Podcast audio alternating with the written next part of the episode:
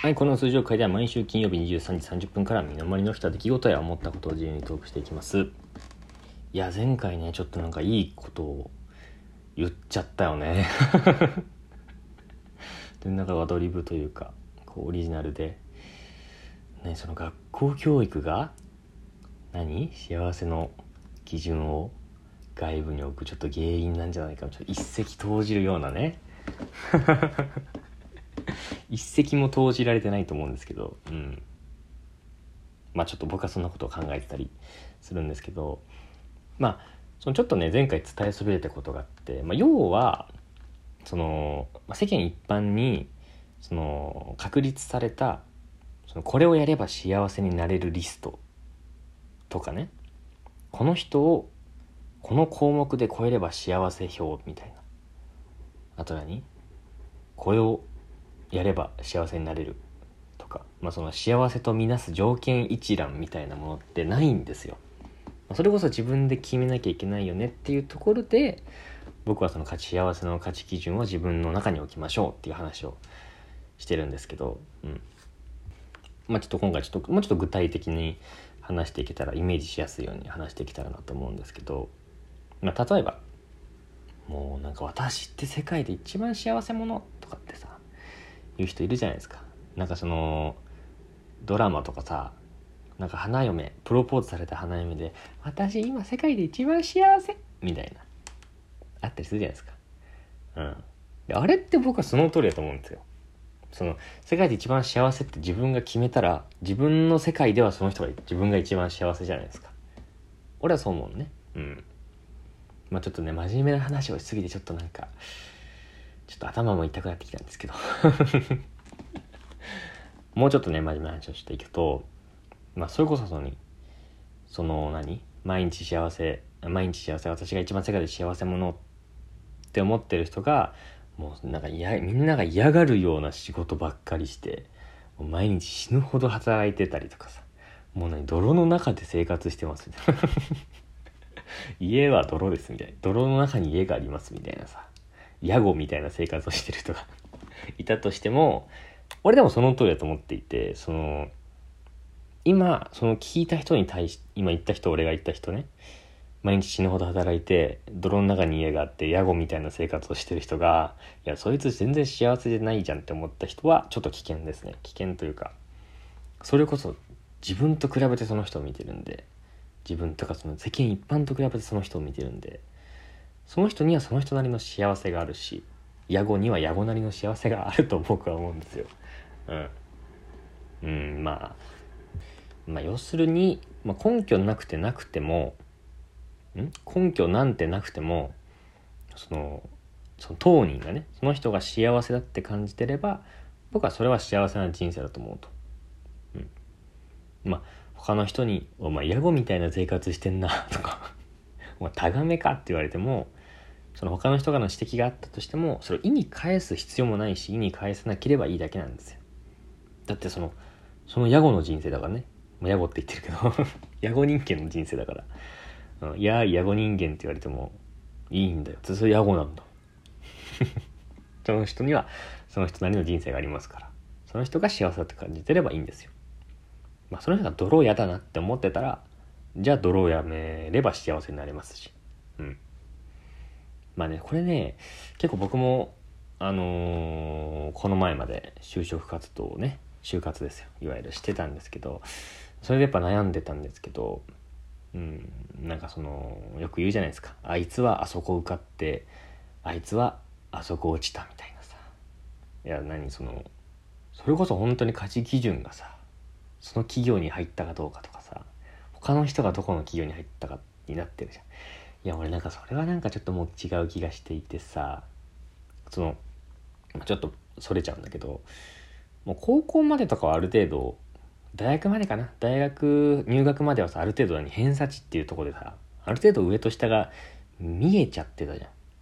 ちょっとね。けどそのまあでも大学入学以前でもちょっと俺は違うと思うけどそれ以降はさ大学入学とかそれ以降はさもうその人たちの人生だと思うのよ。高校ぐらいまではあの高校の方が頭がいいとかあの高校に行った方が何推薦もらって大学行きやすいとかあるから高校まではそういうのあると思うんだけどあってもおかしくないと思うんだけど大学からは例えば美容師になりたかったら美容師のなんとか学校に行けばいいし学者になりたいんだったら学者になれる学校に行けばいいしもうそれからは何その人たちの人生だからさそのそこで上下はもうないと思うんだよね。だから就職なんてなおさらあの企業に行ったからいいとかはないと思うんだよ僕は。知らないけどね。他の人がどう考えたか知らないけど。だ例えば、ね、A 社と B 社内定したとして、まあ、A 社。A 社はこう社会的にこう超有名企業有料企業入社したらこう誰もが羨む企業。B 社は逆にこうちょっとそこそこの知名度くらい。でこの場合僕が一番ダメだと思ってるのはその周りがいいとしてるからっていう理由で A 社を選ぶ。もうこれ一番やっちゃダメだと思うんですよ。もう完全にその幸せの価値基準。なんなら自分の行動の基準までもが自分の外にある状態。うん。別にそのに俺が言ってるのは A 社を選ぶことが悪いことではないと思う。むしろ A 社を選ぶし俺だったら安定したいとか。周りを安心させることでこう自分が何大切な人とこう一緒にいたいとか、まあ、何もバリバリ稼ぎたいとかそういうふうにこう自分の中の欲求ベクトル、うん、自分の中の欲求というか幸せの何をすれば幸せ何どうすれば自分が幸せになれるかっていうその自分にベクトルが向いた状態の考え方をしなければならないと僕は思うんですよ。うん。まあ、よく、まあ、見かけるけどさ そのなんかねこれもよく見るよ。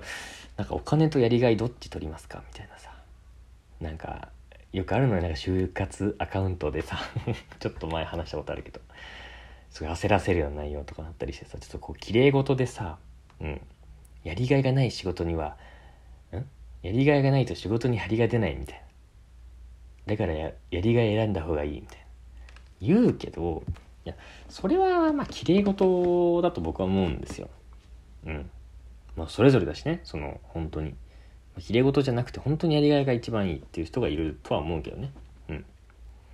まあ例えばね稼げてどんな仕事をしてもいいから稼げてあの車フェラーリを買える買いたい。フェラーリを買えれば当分は僕は幸せですっていう人もいるだろうしたら僕はお金をね取るべきだと思うしその逆にその社会的なやりがいとか外から見たやりがいっていうのがあったとしてもこう自分の中でその日々の仕事にやりがいを感じないと僕は意味がないと思うのその社会的にやりがいがあるからやりがいがあるではなくて そのだからもう一個もう一個自分が噛んでさ社会的にやりがいがある。僕もこういうことに貢献したい。その一端を担えてる実感を得ながら仕事ができてる。ならやりがいがある。ならわかるけどさ。うん。まあ、てかなんかそもそもなんかやりがいイコール幸せでもないと思うけど。それはまあ人それぞれですけどね。うん。なんかその自分がねこう改めてさ今こうやろうと決めようとしていることが本当にこの自分自身の行きたい方向というか幸せに向かってるのかっていうのをねやっぱ一回考えないと分かんなくなっちゃうの。やっぱその前回も言いましたけどちょっとこう比較されてきた日本人とかは特になのかな？比較されてとか周りの目を気にして生きてきたからこそね。うん。自分の幸せに本当に向かってるのか人が決めてる幸せに僕が行ってみてそこが幸せに感じてる人もいるだろうけどそこが幸せとは限らないですから。うん。本当にこう自分の幸せに向かってるのかっていうのは是非ね考えてみてください。これはもう宿題ですね。はい。宿題ですね。その自分が決めようとしてることが自分の幸せに向かってるのかっていうところをねまとめて400字以上でね。うん。ね400字以上でねお便りで送ってくるようにしてください。あの、こっちで何人見たかとかちょっと見えるようになってるんでね。誰が見たかまでは全然わからないですけど、そのね、ちょっとね、まとめたものを200字、いや400字、400字以上、うん、送ってくるように、レポート、うん。まあね、まあ次回、今回これまでにしまして、ちょっと具体的な話はこれまでにして、まあそんな偉そうに言うてますけど、あなた。っていう話をしますよ。次回は、まあ、最後ですね。最後にこう、じゃあ、どうしたら幸せになれるんですか？っていうところ、こうしたら幸せになりますよっていうところを授業するから。うん。いいね。はい、二直。二直俺。まあ、起立。で、着席。解散。あお前らレポート忘れんなよ。